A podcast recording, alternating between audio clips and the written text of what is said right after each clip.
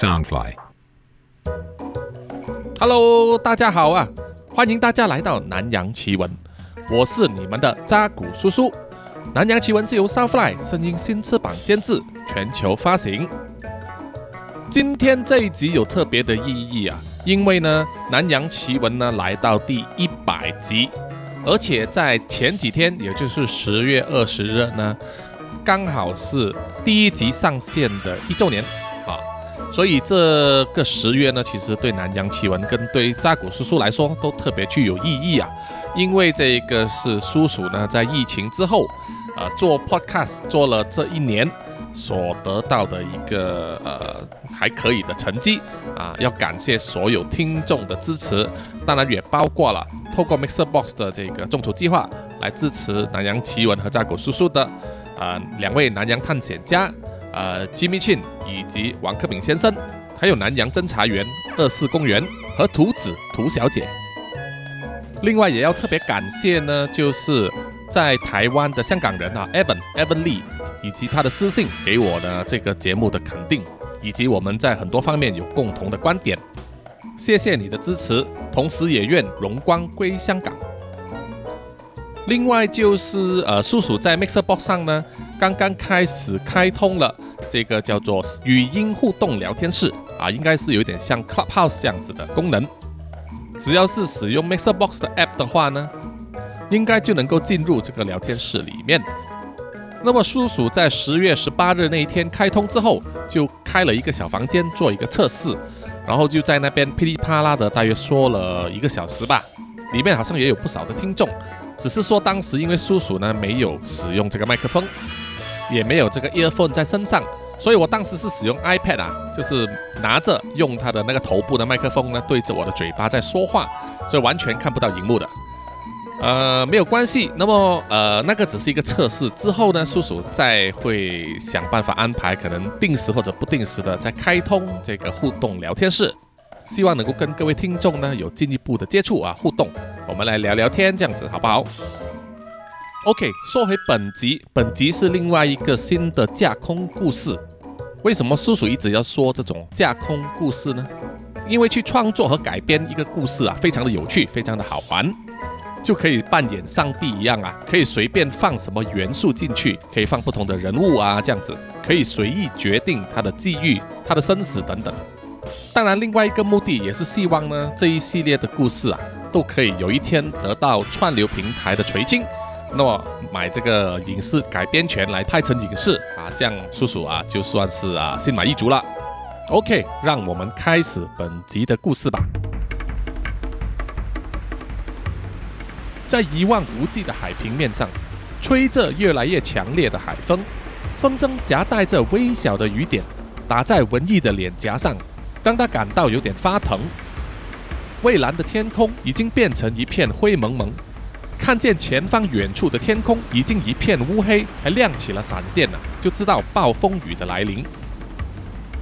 文艺不敢怠慢了，他马上站起身，开始拉动绳索，收起巨大的船帆，以免待会要遇到的暴风雨呢吹坏了帆布，甚至把他的帆船给吹反了。收好船帆之后，文艺就开动了帆船的引擎，再次确认导航的方向啊。他要前往的目标呢，就在暴风雨的那边。文艺只好硬起头皮，戴上了一个安全头盔，穿上了救生衣，再戴上了安全手套，然后坐在船尾处，拉着船桨，操控船的方向，往这暴风雨的中心前去了。这个叫做张文义的年轻男子呢，曾经当过海上警察，也非常热爱航海。以前呢，他就非常喜欢开着他这一台八米长的远洋帆船，船的名字叫做飞毛腿，带着他美丽漂亮的太太出海游玩，晒晒太阳，钓钓鱼，潜一下水啊，生活可以说是非常的写意。但是那些日子已经不复存在了。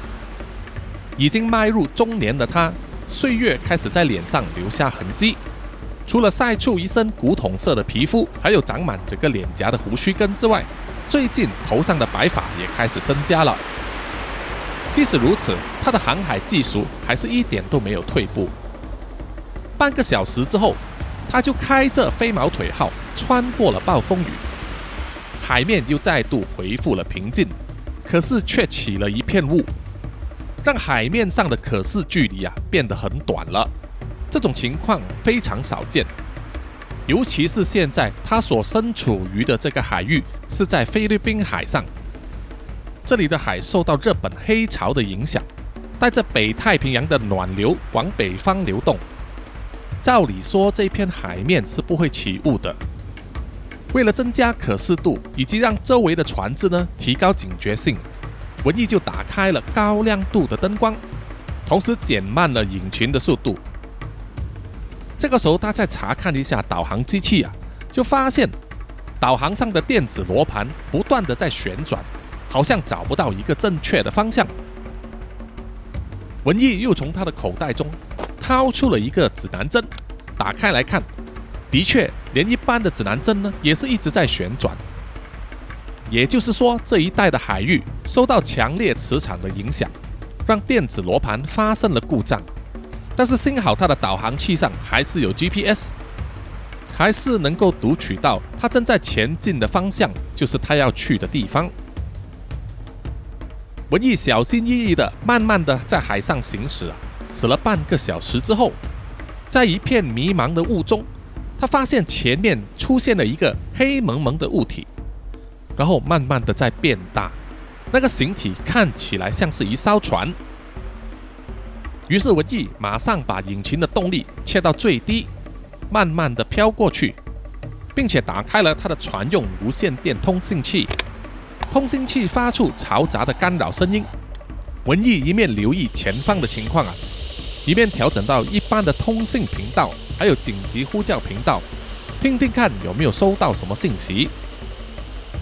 飞毛腿和前面的那个船体呢，越来越靠近了，已经可以看见黑蒙蒙的船身。它的船体比飞毛腿号还大四五倍以上，是标准的看测船。文艺操纵着他的飞毛腿号啊，尽量移动到船的头部，寻找着这艘船的名字和号码。不一会，他就看到了这艘船的名字叫做“延庆八号”。这一个发现让文艺感到大为震惊。看见这艘船上啊，完全没有灯光，也没有在移动，他就马上把船上的无线电啊转到了紧急通信频道，向“延庆八号”发送了讯息：“延庆八号，这里是飞毛腿号，收到的话请回答，over。”等了一会之后，完全没有回应。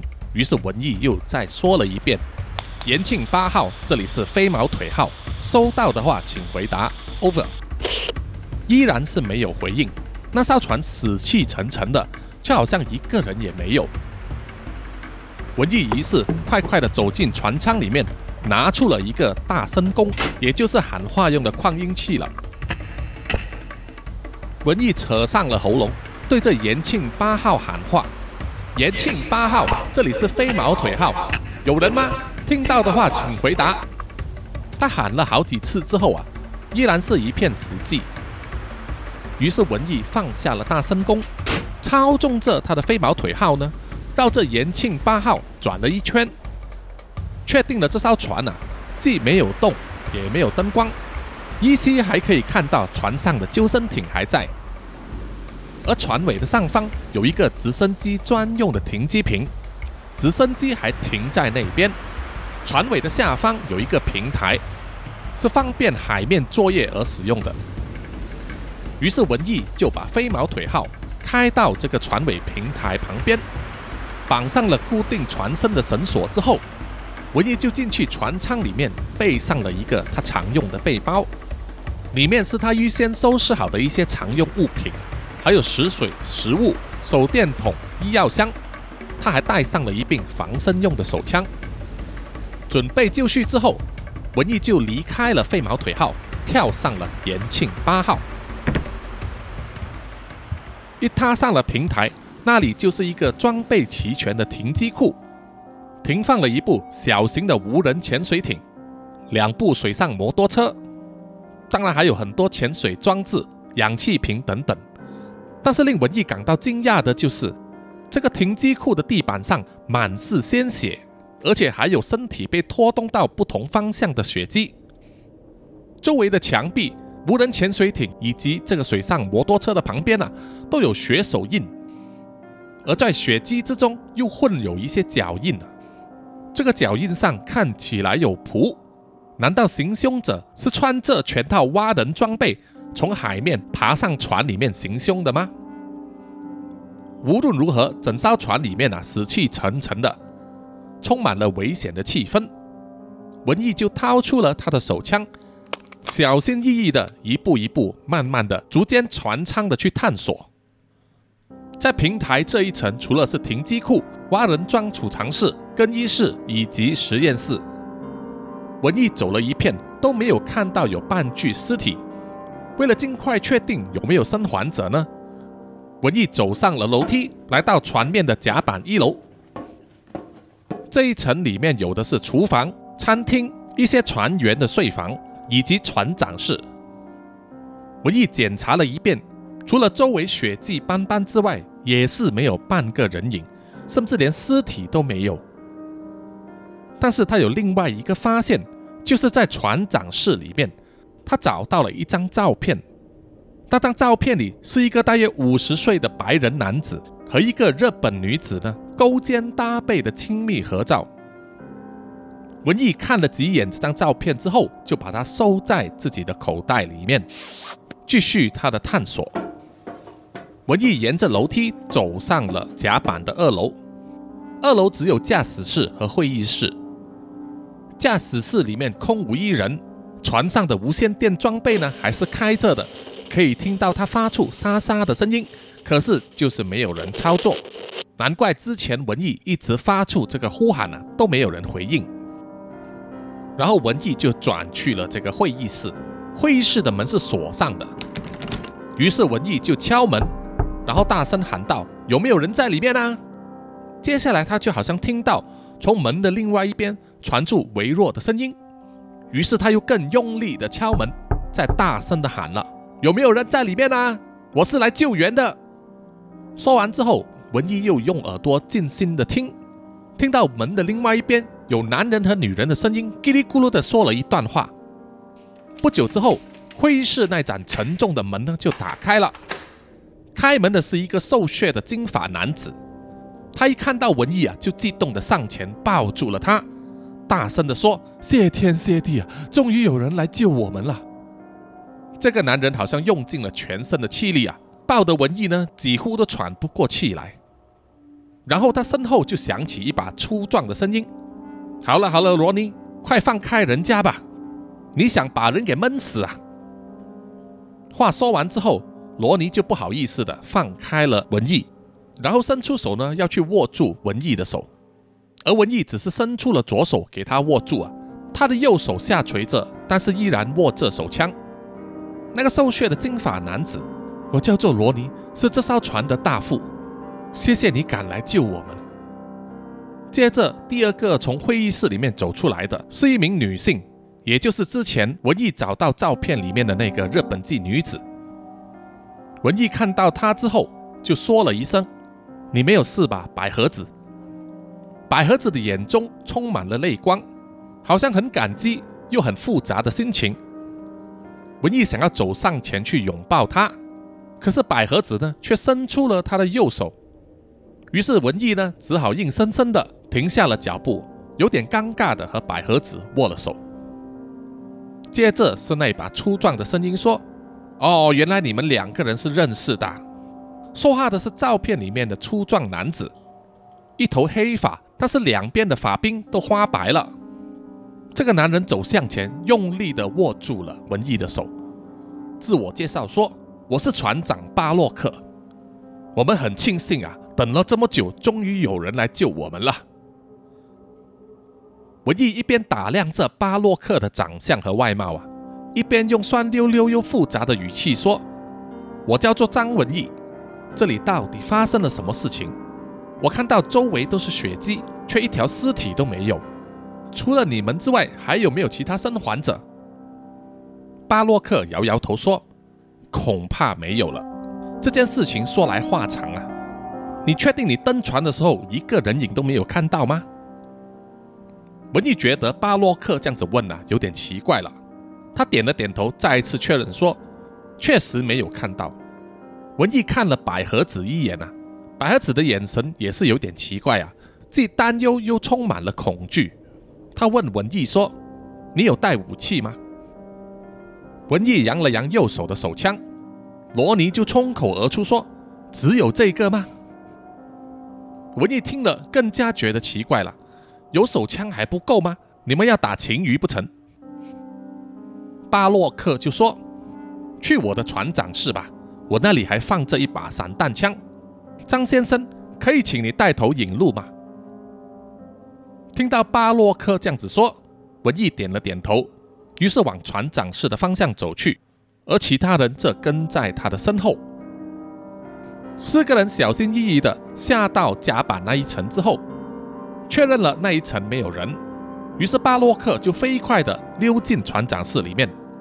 取下了他挂在墙壁上的一柄散弹枪，然后在一个抽屉里面翻找啊，结果只能找到五发子弹。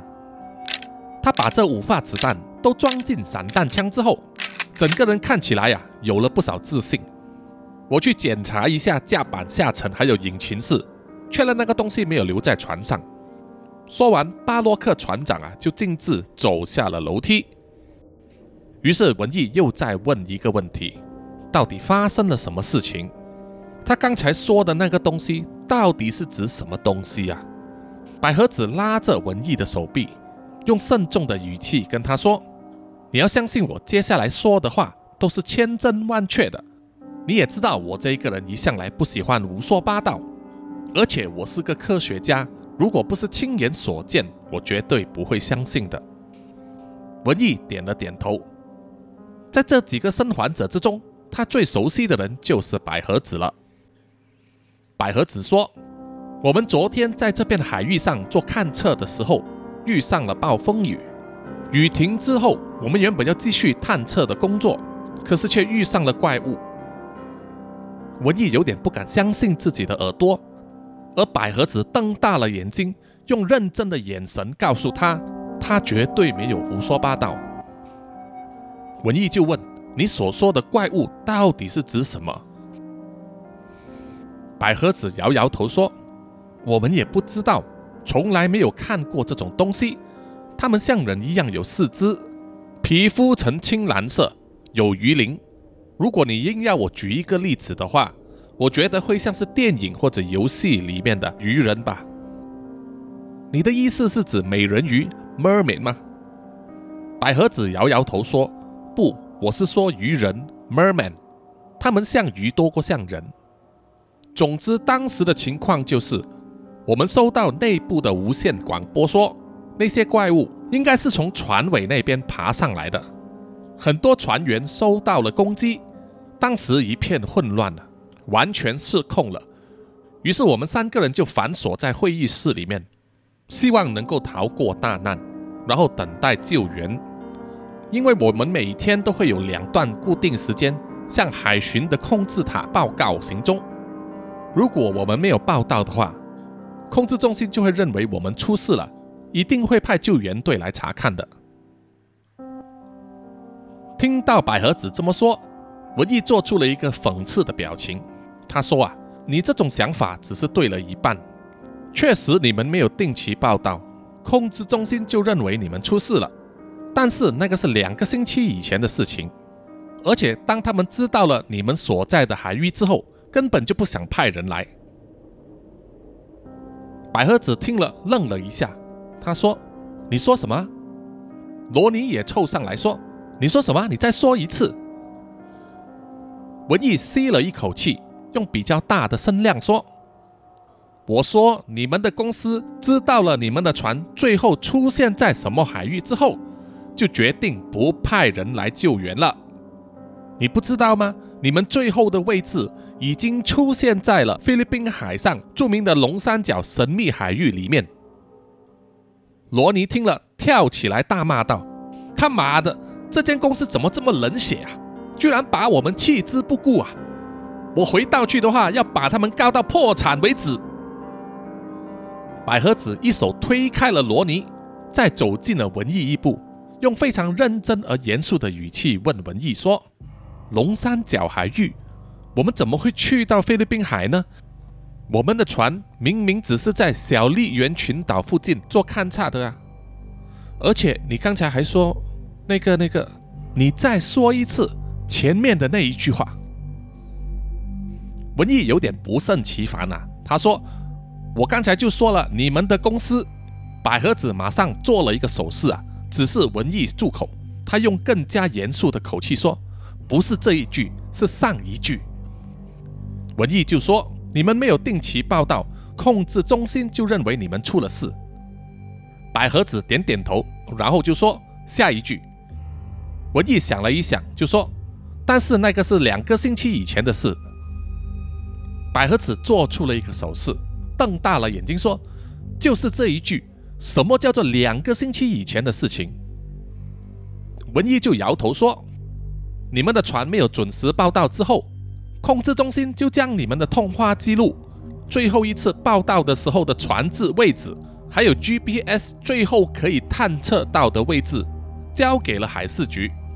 海事局再通知你们的总公司，而你们的总公司董事局得知了你们这艘勘察船延庆八号。”居然去到了那个充满了争议、常常发生海难的龙三角神秘海域，根本就不想派人来营救，说公司不想再增添神秘事故啊，而且还把你们船只失踪的事情压了下去，所有的新闻媒体都没有报道过，拖了整整一个星期，我才从我海事局的朋友那边知道了这个消息，所以这一次是我的个人行动。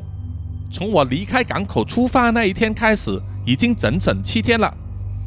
白儿子听了，瞪大了眼睛，不敢相信的说：“怎么可能？这个时间完全搭不上啊！”罗尼又插嘴说：“对呀，我们出事的时候是昨天中午啊。”文艺听了之后愣了一下，于是就问了一个非常普通的问题：“那我现在问你们两个，今天到底是几月几号？”罗尼和百合子不约而同地举起他们的右手，看着他们手上的电子表，然后一起说道：“二零二一年十月九日啊！”文艺不敢相信地看了看他们手上的手表，确实时间日期是二零二一年十月九日。文艺又看了看自己手上的电子表，上面显示的日期是二零二一年十月二十三日。于是他把他的手表呢。凑给百合子和罗尼看，百合子和罗尼看了，都瞪大了眼睛说：“不可能的吧？”文艺皱起了眉头说：“我手上佩戴的是光动能电波表啊，会自动校正时区和时间，所以我的手表不可能有错。”百合子和罗尼左思右想啊，满脸都是黑人问号啊！他们在想，明明船上发生的事情是在十几个小时之前。怎么就会变成两个星期之后呢？这个时候，巴洛克船长呢巡逻完船底下的甲板之后，回到了船长室。罗尼就抓住了他，向他说出了刚才他们和文艺讨论的事情。巴洛克船长也觉得不可思议，他看了看自己手上的那只潜水自动表，确实上面显示的日期也是九号，而不是二十三号。如果说他们三个人的手表都同时出现了日期的显示错误，这个未免太牵强了。文艺摆出一副“我干嘛那么无聊要骗你们”的那个姿态。他说：“我真的没有骗你们，我出发的时候明明是十月十六日，我船上的电子导航仪都记录了确切的日期、时间，还有整个路线。”提到电子导航仪。文艺突然间想起一件重要的事情，这件事是在他刚刚发现延庆八号的时候就起了疑问。他说：“说起这个来，我也觉得很奇怪。根据我的计算，我至少还要三天之后才能到达你们的船只 GPS 所最后能够侦测到的地点。我的飞毛腿号传速并没有那么快啊，不可能会提前到达的。”百合子听了就大声说。什么？你居然开那条烂船来？你是不要命了吗？文艺听了就怒火中烧的反驳他说：“我要是真的要命的话，我也不会一个人来救你们啦，八嘎呀罗！罗尼听了，惊叹的说：“什么？你只有一个人？”巴洛克船长听了也说：“救援队只派你一个人来？”文艺有好气没好笑的说：“我刚才都说了，你们总公司根本就没有打算要派救援队来，是我那么笨，要自己送上门来的。”说完呢，就给百合子一个非常负气的眼神呐。巴洛克就转头望向百合子说：“怎么，你们两个人早就认识的，是什么关系呢？”百合子有点尴尬的说：“他是我前夫。”仁义的眼睛啊，好像喷出了火来，他大声说：“什么前夫？我们只是分居，还没离婚的嘞！”说完就怒气冲冲的走出了船长室。去甲板上吹吹海风，想要冷静一下头脑。而留在船长室里面的三个人呢，气氛就变得很僵硬和尴尬了。巴洛克就说：“罗尼，你快点去控制室，用无线电发求救信号，再看看能不能联络上周围的船只。”罗尼逝去的点点头，快步的离开了船长室。百合子也转身想要走啊，却被巴洛克拉住了手臂。巴洛克说：“前夫，你从来都没有提过你结过婚呐。”百合子低着头的回答说：“我只是觉得还没有到适当的时候告诉你罢了。”巴洛克翻了翻白眼啊，就说：“哦，还没有到适当时机，所以你失踪之后，你的前夫就不顾一切的冲来要救你，而我却在这里无辜的犯上了通奸罪。”百合子并没有回答，他挣脱了巴洛克的手，走出了船长室。文艺站在延庆号的甲板上，掏出了口袋中的香烟，点起来抽了一口啊。他望着四周的这一片海洋，天空还是灰蒙蒙，而雾已经散去不少啊。可是视野还是没有恢复正常的距离。他又再看了看自己的手表啊，确认运作正常啊。那么，这到底怎么样解释发生在百合子和延庆八号上的时间错乱呢？他觉得里头一定有些蹊跷，因为在他收到了朋友的通知，说百合子所身处的延庆八号那艘勘测船失踪之后，文艺他就第一时间从菲律宾北部的吕宋岛港口上开船赶来救援。他在颠簸的海洋和狭窄的船舱上待了七天。那种体验可不能作假的。文艺靠在栏杆上抽完烟之后，随手就把烟蒂啊往海面上丢。可是当烟蒂掉在海面上之后，一瞬间就沉下去消失了。理论上它是会一直浮在水面上的。文艺觉得很奇怪呀，就探头一直张望，是不是海面上有什么鱼类啊，把那个烟蒂吃掉了？谁知道，在烟蒂消失的地方，就浮起了一个又圆又黑的东西，吓了文艺一跳啊！他退后两步之后，稳定下了心神，又靠到栏杆上去看那个浮上来的东西。那是一颗人头啊！圆圆形浮出海面的，就是人类的脑壳，上面还长着黑色的头发。在这个颇为平静的海面上，只是露出眼睛以上的部分了，然后死死地盯着船上的文艺。如果是一具尸体的话，不管是脸朝上或者朝下，身体都会浮起来。可是这个人呢，只有一小节的头部浮上了海面，说明他可能是在浮潜，或者是穿上了可以呼吸的潜水装备。文艺看清楚之后啊。就大声喊叫说：“哎，有活人呐！快点来帮忙救人呐！”一面说一面在船的甲板上啊寻找那个救生圈。找到救生圈之后，文艺就将它抛进了海里。救生圈上绑着粗麻绳，文艺用力拉那一条麻绳啊，想让救生圈尽量靠近那个浮在海面上的人。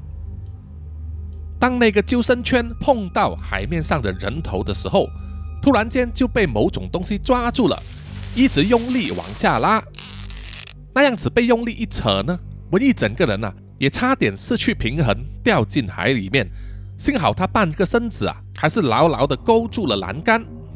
这个时候他发现啊，拉着救生圈的力量非常的强大，他一个人出尽九牛二虎之力啊，也没有办法把他拉回上来。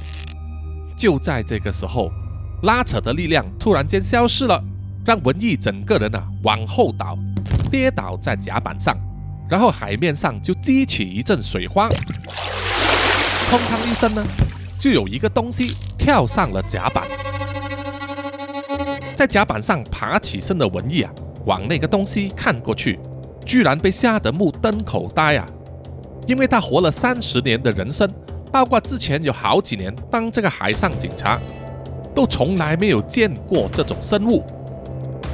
这个时候跳上甲板和文艺互相对视的是一个用两脚站立的生物，有两只粗壮的手臂，体型和一般人类差不多大小，像鱼鳞般的皮肤呈青蓝色，身上发出一股独特的鱼腥味。它的一双大眼睛又大又黑，没有耳朵，嘴巴的形状像蛤蟆一样非常的大，里面长满了锋利的小牙齿。这个生物看起来就像是百合子之前所描述的鱼人了，而这个鱼人头上戴着半个新鲜的人类头颅，就是一个有头发、皮肤惨白，只是到上颚部分的头颅，插在这个鱼人的头顶上啊，好像成为他的战利品。这样的情景吓得文艺整个人呢都无法动弹，四肢僵硬。一时之间不知道要做出什么样的反应。这个时候啊，鱼人就突然间怪叫一声，就往文艺冲过去要咬他。散弹枪声响起，打中了鱼人的胸口，喷出了红色的鲜血啊！不但阻止了鱼人的攻势，还让他往后退了两步。只见啊，巴洛克船长罗尼和百合子呢，从船舱走上来了甲板。巴洛克船长啊，对着这个鱼人大骂了一句：“妈的，你们这些怪物杀光了我的船员！”他再扣下了扳机，第二发也打中了鱼人的胸口，鱼人应声倒地，动也不动了。百合子拉起了文艺，用眼神告诉他说：“你看我没有骗你吧？我之前说的东西都是真的。”他们几个人走上前去围观那个倒在甲板上的鱼人。罗尼恐惧地说：“插在这个鱼人头顶上的那颗头颅啊，是他们船上的厨师马龙。”百合子想要摸摸这个鱼人的皮肤啊，文艺阻止了他，并从口袋里面呢掏出一双塑胶手套，并且交给他一柄小刀。百合子本身就是海洋学家。所以他点了点头，戴上了塑胶手套之后，就一面用手摸，一面用那把小刀啊，轻轻地戳鱼人的皮肤，然后又用刀切开枪伤的伤口。百合子说：“这个鱼人，他的皮肤的质感像是鲨鱼，但是感到有一定的温度，他的血是红色，是温的，实在是不可思议啊！”巴洛克船长听了就说：“鲨鱼不都是冷血动物吗？”百合子说：“没错，但是唯有在美国阿拉斯加海湾的马哈沙例外。他们靠肌肉的运动维持核心的体温，可以达到二十六度摄氏，比一般二十度摄氏的水温还高。从这个鱼人的肌肉和牙齿结构来看，他们应该是肉食者。”至于他们的资历会有多高，这个必须研究过后才能够知道。巴洛克船长嗤之以鼻地说：“不管智力有多高，只要他们会流血，可以被子弹所伤，就没有什么好可怕的了。”这个时候，海面上开始吹来一阵怪风，呼呼作响，让文艺忍不住四周查看。接着，他好像在船尾的方向看到了一些东西。于是就往船尾的方向走过去，但是还没有到船尾呢，他就大声向这巴洛克船长啊呼喊：“船长，船长，这艘船还能动吗？”船长听了就回答说：“不行，引擎发不动。至于是什么问题，我们还没有检查。发生什么事啦？”文艺大声的喊说：“不得了了！你们快来看！”于是巴洛克、百合子和罗尼呢，又往船尾的方向走过去了。在那里，他们被眼前的情景吓到了，因为在一片薄薄的迷雾之中，一艘船呢向着他们的船尾方向冲过来，而且他们四个人的八双眼睛都可以清楚的看见冲过来的那艘船，船头上写着的名字正是延庆八号。看到了和自己所在的船一模一样名字的船呢，从后方冲过来，所有人都不知所措。文艺从船尾往下看，他的那艘飞毛腿正好就停在船尾那个平台上。文艺大骂了一句：“干你娘！这次大条了，小心要撞上了！”不到几秒时间，从后方冲上来的延庆八号。撞上了他们现在身处的延庆八号的船尾，而夹在两艘船中间的飞毛腿号呢，就成为了夹心饼。飞毛腿被拦腰撞上啊，爆出了粉碎之声。也因为那一份强大的冲力，所有人都在船的甲板上啊甩得东歪西倒。等文艺爬起来去查看的时候呢，飞毛腿号已经慢慢的沉入海底了。而停泊在他们眼前的另外一艘延庆八号，却散发出一股诡异的气氛。